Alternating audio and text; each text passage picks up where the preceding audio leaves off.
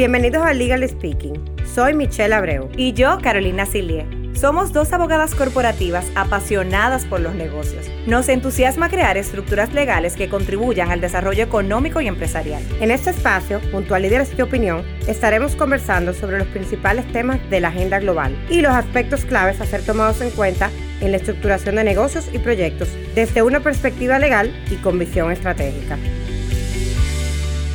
Buenas, bienvenidos sean a un nuevo episodio de Legal Speaking.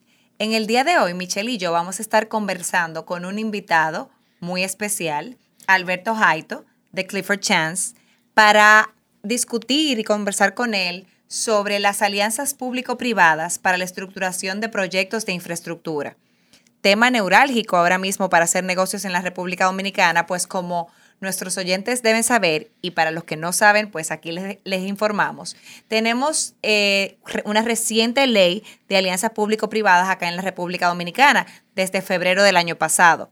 Hoy les presentamos eh, como invitado especial a Alberto Aito, quien es eh, Counsel en Clifford Chance. Alberto tiene vasta experiencia en mercados financieros y project finance ha representado a varias instituciones financieras, incluyendo organizaciones multilaterales, bancos comerciales y sponsors en numerosos proyectos de energía e infraestructura en Latinoamérica. Hoy, con Alberto aquí, vamos a conversar un poquito eh, de su experiencia en Latinoamérica con las eh, alianzas público-privadas eh, de infraestructura. Y aquí, bueno, pues queremos iniciar preguntándole un poquito de por qué esta figura eh, es utilizada con frecuencia en países de Latinoamérica para, eh, digamos, abordar el tema de las brechas de infraestructura, o sea, de, de qué situaciones nos encontramos en Latinoamérica y cómo logramos con las APP, pues, conciliar un poquito esto con el uso de la figura de las APP. Cuéntanos un poquito ahí, Alberto, sobre eso antes que nada. ¿Cómo están Michelle y Carolina? Un gusto estar con ustedes. Eh, hace, hace algunos años, si no me equivoco, en el 2019, el Banco Interamericano de Desarrollo publicó un informe bastante completo acerca de la brecha de infraestructura en la región de Latinoamérica. En ese entonces, ahí el BIT estimó que la brecha de infraestructura en la región, si no me equivoco, estaba alrededor de los 150 billones de dólares por año. Y ojo que eso fue en el 2019. Las conclusiones del reporte son eh, súper interesantes. Eh, una de esas conclusiones, o, mejor dicho, recomendaciones, era que eh, las brechas de infraestructura se deberían cerrar mediante el incremento de más y de mejor inversión pública, y acá hago énfasis en el mejor, y también atrayendo la inversión o el financiamiento de las entidades privadas. y como hemos visto, una de las formas más sencillas que eh, tienen nuestros países para promover o incentivar eh, eh, el cierre de las brechas de infraestructura es, a través de las asociaciones público-privadas, ¿no? que conjugan lo mejor de ambos mundos, ¿no? el, expertise del, sector público y el expertise del sector privado. Estos mecanismos han sido eh, utilizados con bastante éxito en varios países eh, de la región, eh, sin ir muy lejos, Chile, Colombia, Perú, han logrado, creo yo, un track record importante de asociaciones público-privadas que les ha permitido avanzar con cierto éxito en el desarrollo de grandes proyectos de infraestructura y así eh, han logrado acortar un poco la brecha de infraestructura eh, que, que, tienen. Qué interesante, Alberto. Y nos comentas un poquito cómo ha sido esa experiencia en esos países, o sea, cómo se han diseñado esas alianzas público-privadas eh, de manera que el inversionista privado se siente seguro en invertir bajo esa modalidad. Mira, es una muy buena pregunta. Y a ver, te voy a contar dos casos, el caso eh, peruano y el caso eh, colombiano. En el caso peruano, la estructuración de las APPs, eh, la estructura de las APPs ha, variado en el tiempo y, y ha dependido la estructuración de varios, de, varias, de varios temas, los riesgos inherentes al proyecto, etc. Y así tienes una, una vasta, varios, varias modalidades de APPs, varias modalidades de compensación, que ya las veremos más adelante. y eso, por ejemplo, conllevó a que Perú sin tener un contrato estandarizado de, PPPs, y más adelante entraré en por qué pienso que es muy importante ese concepto de estandarización, sin tener un contrato estandarizado de PPPs, eh, logró desarrollar con mucho éxito carreteras, aeropuertos, etc.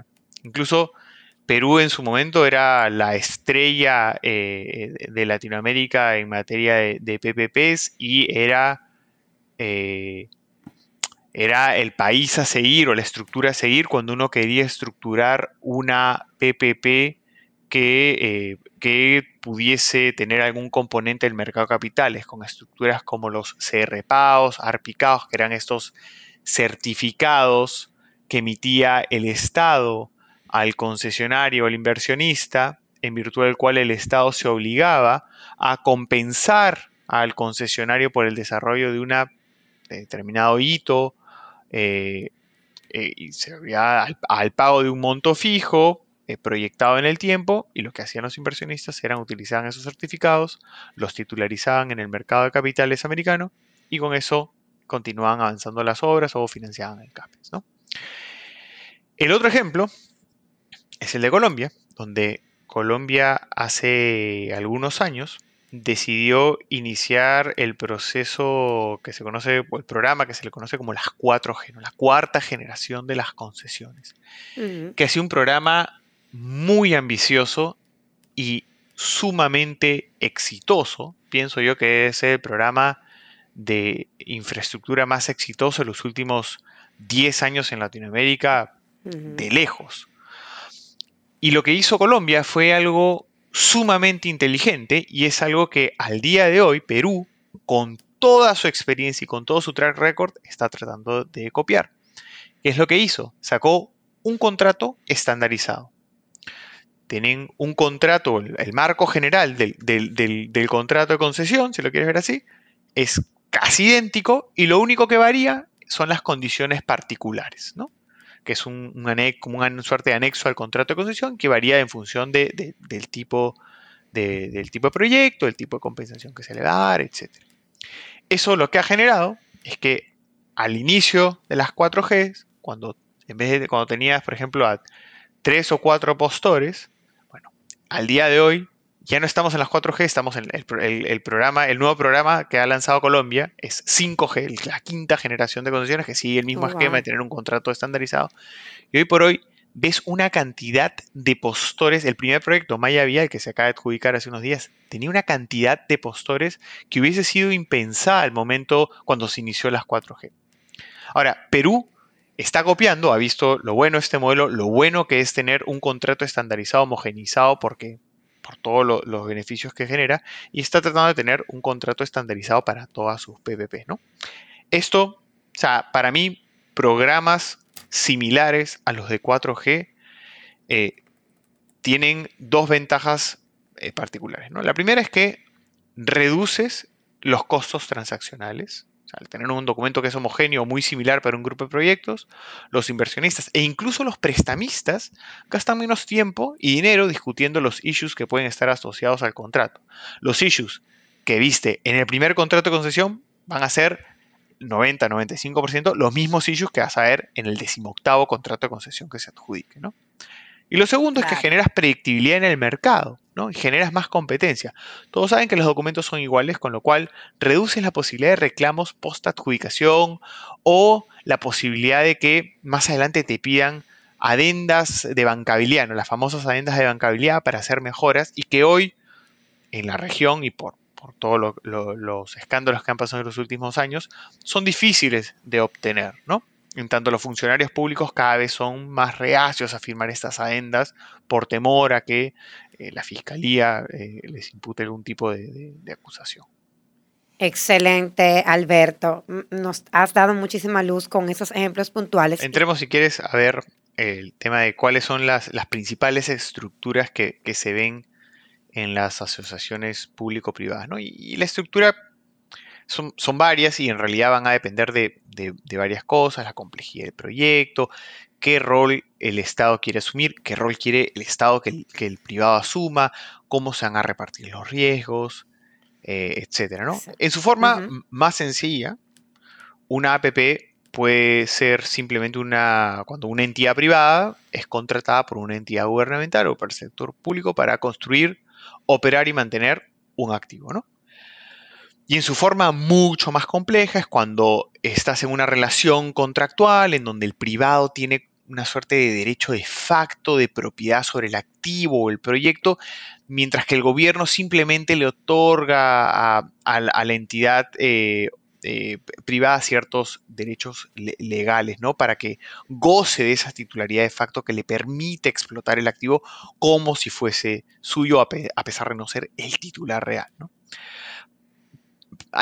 Para no, no hacer, hacerla muy larga, hay creo cuatro estructuras eh, muy básicas y ahí podemos ver cómo, cómo eh, cuáles son las bifurcaciones. La primera se llama Design and Build, ¿no? Diseño y construcción bajo esta modalidad, como su nombre lo dice, la entidad privada o el concesionario es el responsable del diseño del proyecto y de su construcción y obviamente completarlo. Mientras que el gobierno o el sector público es el que retiene la titularidad este, del activo y es el obligado a pagarle al ente privado el precio o la compensación por los servicios prestados. Esos servicios son el diseño, la, la construcción y, y completar la obra. Ahora, el hecho de que la entidad privada sea el responsable del diseño del proyecto no significa que el sector público no vaya a tener ningún papel o, no vaya a tener voz alguna ni voto respecto a la ingeniería del mismo. ¿no? La mayoría de los casos, el sector público lo que hace es te define los aspectos principales de la ingeniería de, diseño del proyecto y en base a esos términos principales es que las entidades privadas hacen sus licitaciones y presentan los diseños finales. Otra estructura es, es, es muy parecida a la anterior, se llama eh, DBOM, que es Design, Build, Operate and Maintain, un poquito más sofisticada que, que un simple esquema de Design and Build, porque aquí le agregas o le pasas al concesionario la operación y o el mantenimiento como parte de las tareas que, eh, que tendrá que, realizar. Y la operación y mantenimiento varía de un proyecto a otro dependiendo del activo. Se puede contratar al sector privado para que, por ejemplo, mantenga el activo pero no lo opere, como por ejemplo activos de infraestructura social, ¿no? Imagínate un, colegio. Eh, acá sí eh, valdría la pena mencionar que esta estructura de DBOM, DBOM es, es muy parecida a la estructura de BOOT, Build, Own, Operate and Transfer, con una pequeña diferencia, que es en una estructura de Design, Build, operate and maintain, no hay una transferencia de la propiedad, no hay un ownership, estaría faltando una O, o sea, la titularidad del activo siempre va a quedar en la cabeza de la entidad pública, ¿no? Lo que tiene el privado es una suerte de derecho de concesión, que es el derecho que tienes para usar, operar y gozar del, del activo. Luego tienes un esquema de design, build and finance, donde el sector público retiene la operación y el mantenimiento del activo y el riesgo o el componente financiero del proyecto puede asignarse en su totalidad al sector privado, pero también puede ser retenido parcialmente por el sector público. Y la otra estructura eh, que, comúnmente vemos es la de Design, Build, Finance and Operate and Maintain. Este es uno de los métodos de contratación probablemente más predominante, o sea, que predominantemente se han usado más eh, por los gobiernos en, los países que hemos mencionado. Eh, y también una de las estructuras más eh, complejas. Eh, bajo, esta, perdón, bajo esta modalidad, la entidad privada es responsable del diseño, la construcción, financiamiento y operación del proyecto, mientras que el sector público sigue siendo el dueño del activo. ¿no? A veces el mantenimiento también se incluye, en cuyo caso lo que hay que agregar es el maintain al final, en el cual hice un poco de énfasis. Existen varias submodalidades bajo estas estructuras que se diferencian principalmente entre sí en función de la fuente de ingresos para pagarlo o retribuir al concesionario, eh, y en fin, ¿no? Eh,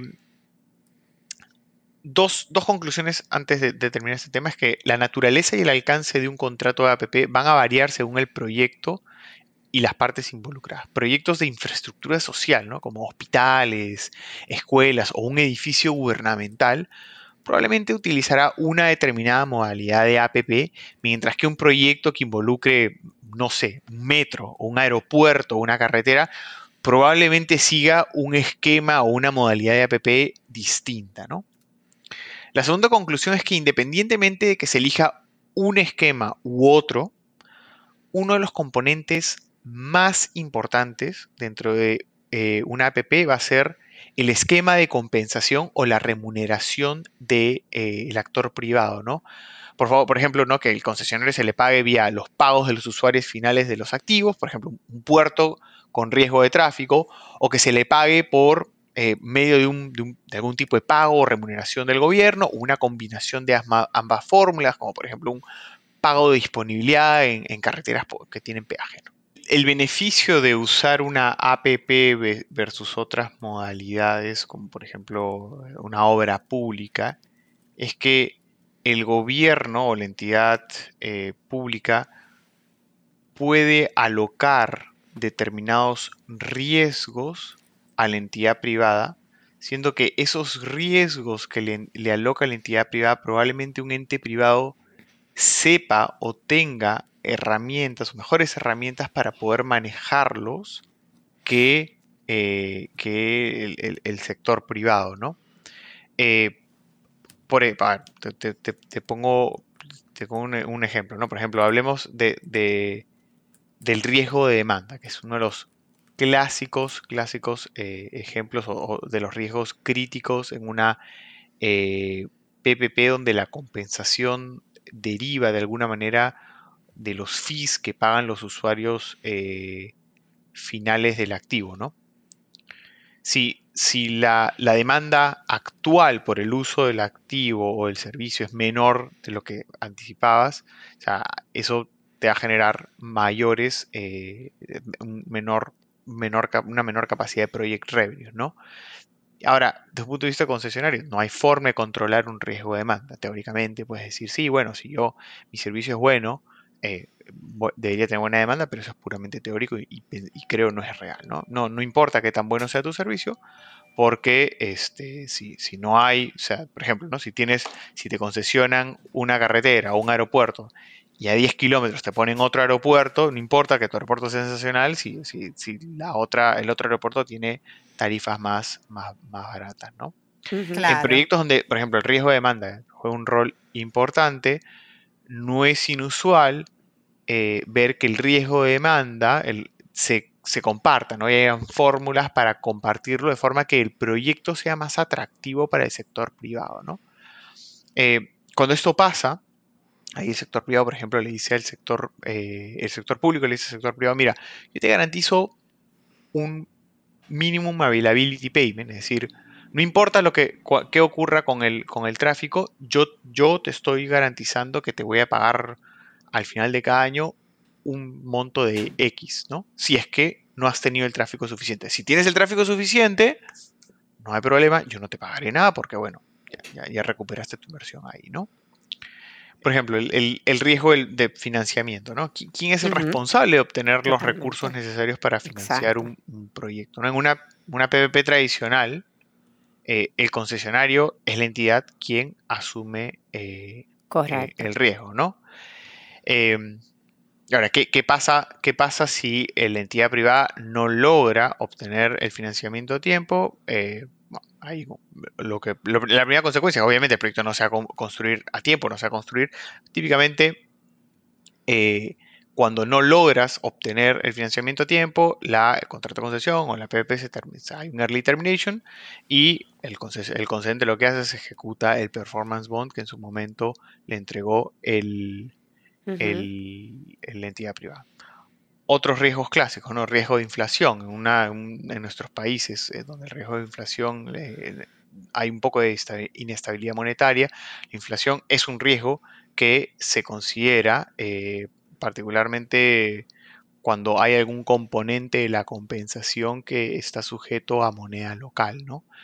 Eh, ahí habrá que ver que si el, contrato de concesión, el contrato de PPP te dice que hay un componente de indexación a la inflación o no. Este, y obviamente una PPP con, donde, por ejemplo, hay, hay un riesgo de demanda puro y duro, donde, por ejemplo, las tarifas están preestablecidas por el gobierno, una de las cosas claves que hay que ver es si esas tarifas están indexadas a eh, el tema eh, inflacionario. ¿no? Otro, riesgo eh, clásico es el riesgo político. ¿no? Ahí típicamente el riesgo político me refiero al riesgo de que te expropien el proyecto, de, que te cambien las reglas de juego unilateralmente, etc. Este tipo de riesgos no, lamentablemente es mayor en, países en vías de desarrollo como, los nuestros, y no siempre es un riesgo que, que queda en cabeza de el, sector público que está eh, fully addressed en el, contrato de PPP, ¿no? Por ejemplo, hay veces que te dicen, mira, te cubro este riesgo de alguna manera estableciendo una compensación contractual si el gobierno decide unilateralmente terminar el contrato, ¿no? Eh, y, así hay varios riesgos. Tienes los riesgos, por ejemplo, el riesgo, riesgo peredial, ¿no?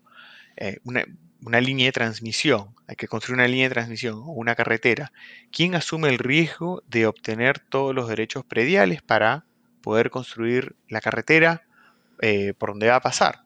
¿El Estado o el privado? O ambos, ¿no? Sea, por ejemplo, eh, yendo al, ejemplo de Colombia, ¿no? Es, no es inusual ver un esquema en donde el riesgo predial queda en cabeza del, privado, y el gobierno le reconoce eh, determinados costos o sobrecostos asociados a ese riesgo.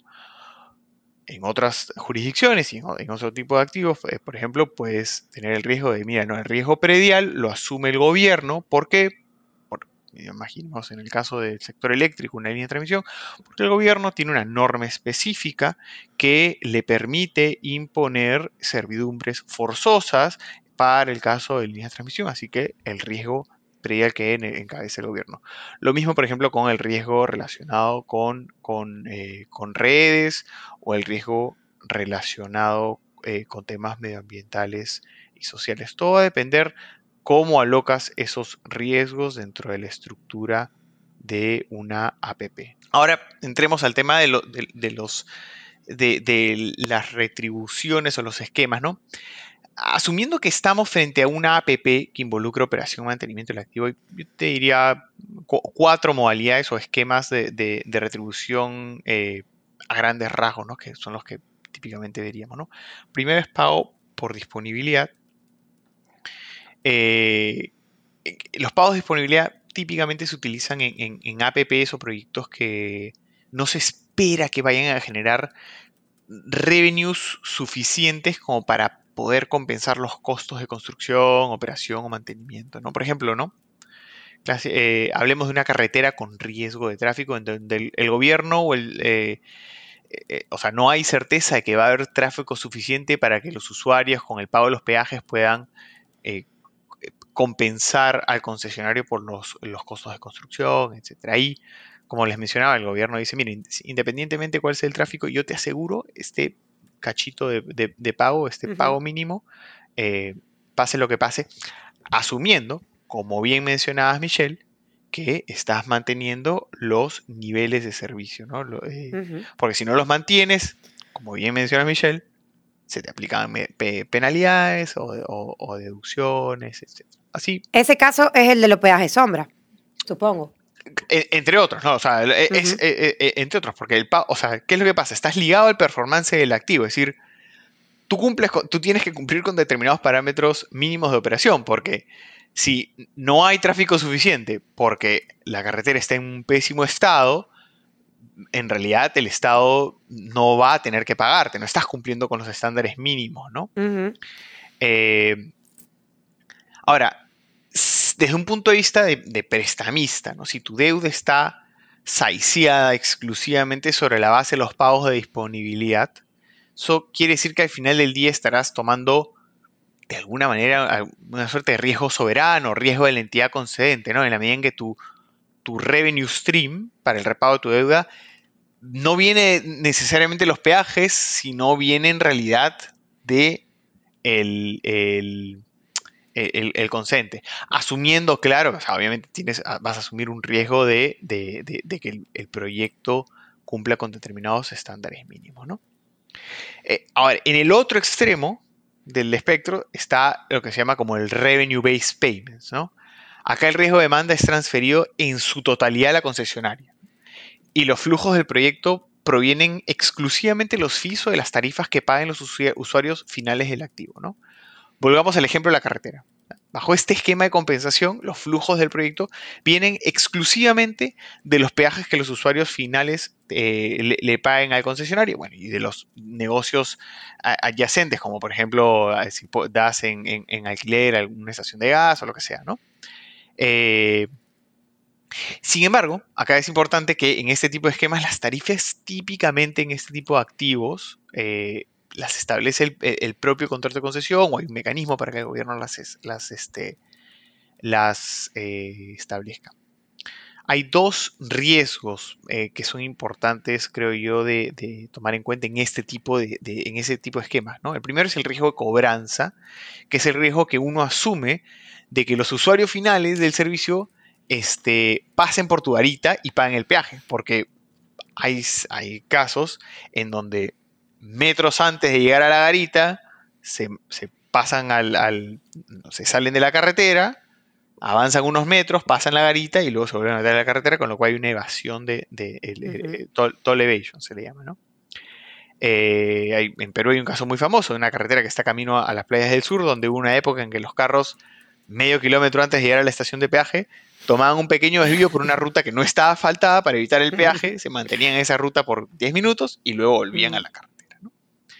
El, segundo riesgo es el riesgo social o de protestas. si hay una protesta y te bloquean la carretera y nadie puede pasar por la, eh, o, la, garita de peaje se, la queman, se acabó. Todo tu esquema de repagos se, se ha pasado aquí. en, este tipo, ¿verdad? En nuestros países esto es algo ha común. Pasado, ha pasado. Sí, sí, sí.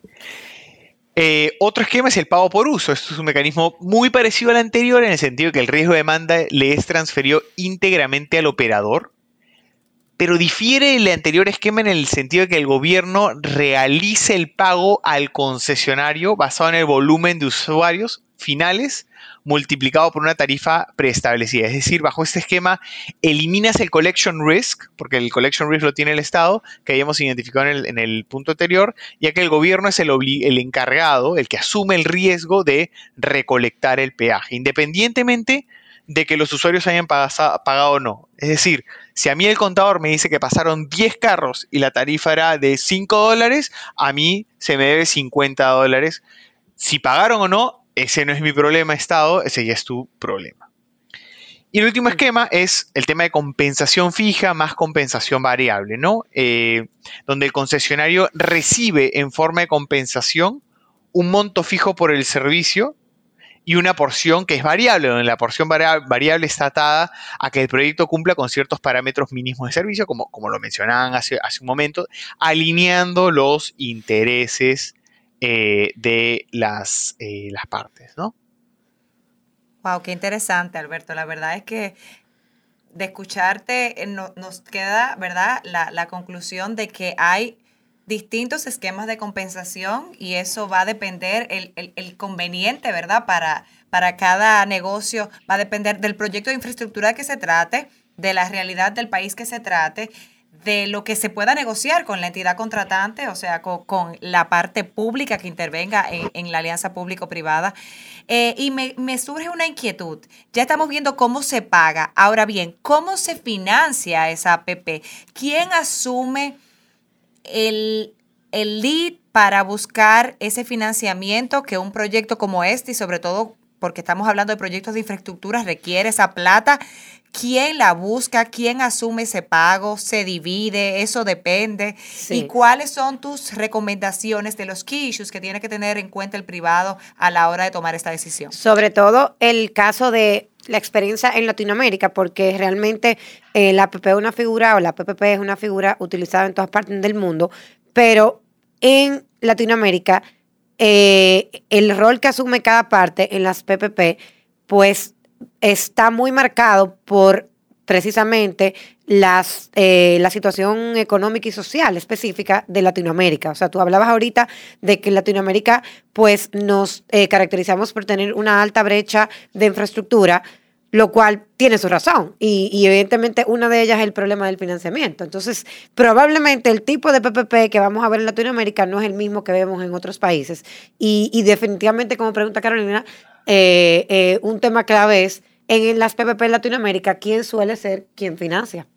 Mira, esa es una buena pregunta. Y en realidad, o sea, te diría que, no hay una, una, sola respuesta. El esquema del financiamiento, eh, yo te diría, varía en función de, varios eh, factores, ¿no?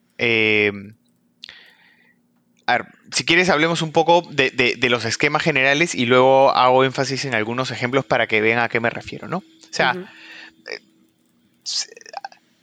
además del financiamiento eh, este, del típico project finance, o sea, lo primero creo que tenemos que comenzar hablando de, la posibilidad de que el proyecto se financie on a balance, balance sheet basis, ¿no?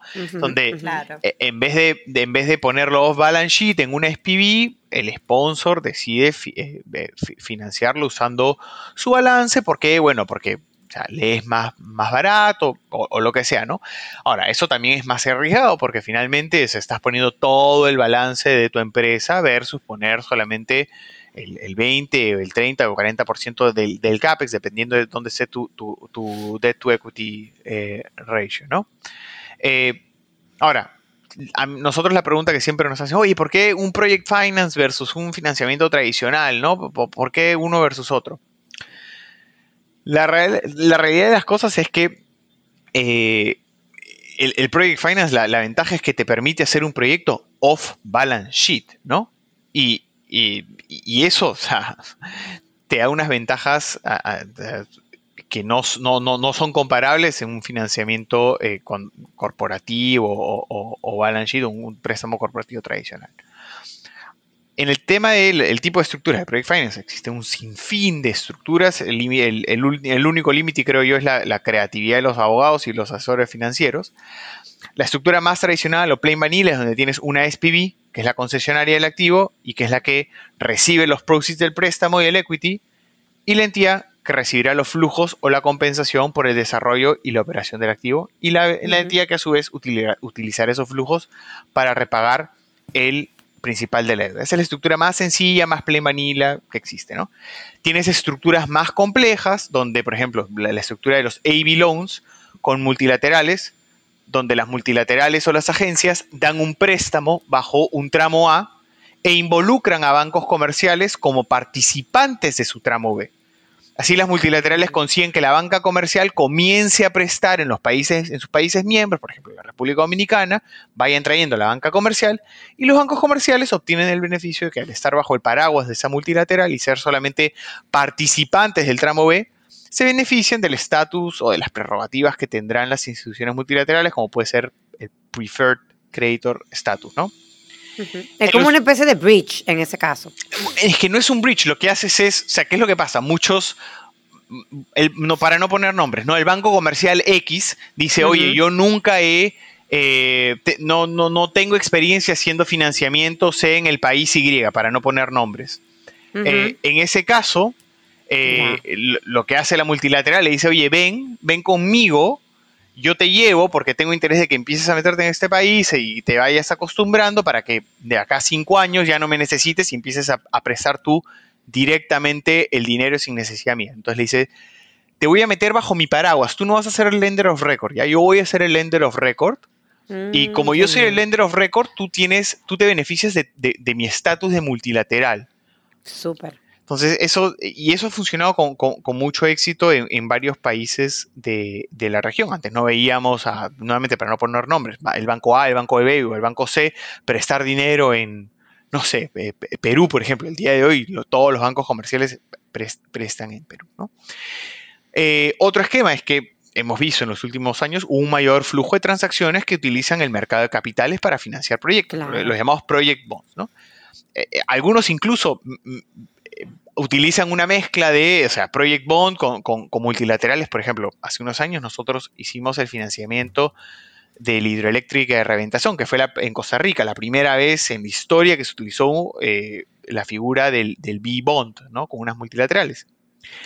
Algunas diferencias entre un Project Finance canalizado vía préstamo y, Project Bond que valdría la pena tener en cuenta. El primero es el clásico, el tenor, ¿no? El mercado de capitales o sea, los inversionistas en el mercado de capital no tienen las mismas restricciones que, la banca comercial o las instituciones financieras que, sí están sujetas a Basilea, ¿no?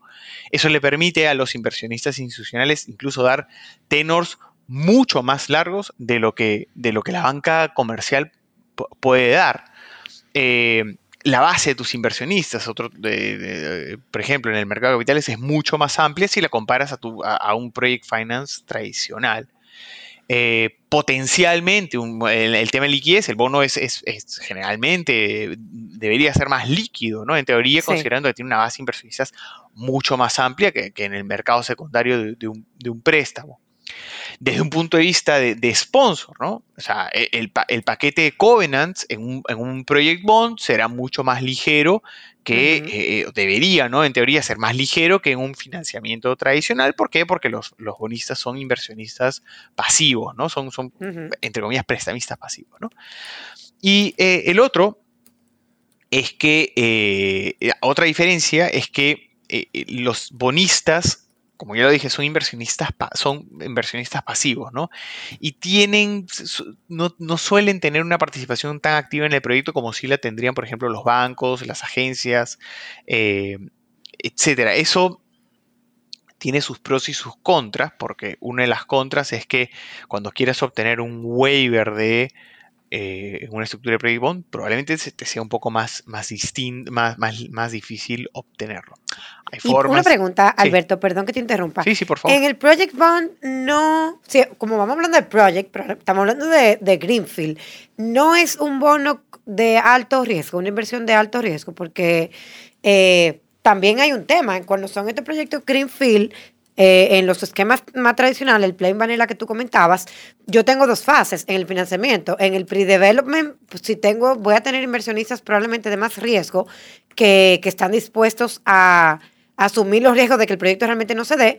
A diferencia de cuando entre realmente la banca, cuando, eh, ya post-closing, cualquier inversionista que venga, pues post-closing, después del financial closing, el riesgo es otro y la tasa es más bajita. Entonces aquí, un bono para levantar fondos para un proyecto Greenfield eh, no se considera de alto riesgo o por el hecho de que hay una APP donde el gobierno es parte y por tanto va a administrar muchos de los riesgos que en un proyecto donde no está el gobierno son, más, son de más exposición, hace que, sea una inversión de menor riesgo? Es una pregunta ya quizá más financiera, pero... No, no, no, me, parece, me parece buenísima tu pregunta y te explico. O sea, te, típicamente a los bonistas no les gusta el riesgo de construcción. No les gusta tomar riesgo de construcción. Entonces, ¿qué haces cuando tienes un proyecto? Imagínate cuando tienes un proyecto enorme, 3 billones de dólares, y necesitas, o sea, y la banca, o sea, no te da, no, no, no, no, no, no, te da la banca, necesitas ir al mercado de capitales porque necesitas más, más liquidez. Vas al mercado de capitales. Y los bonistas te dicen, mira, ¿sabes qué? A mí no me gusta el riesgo de construcción.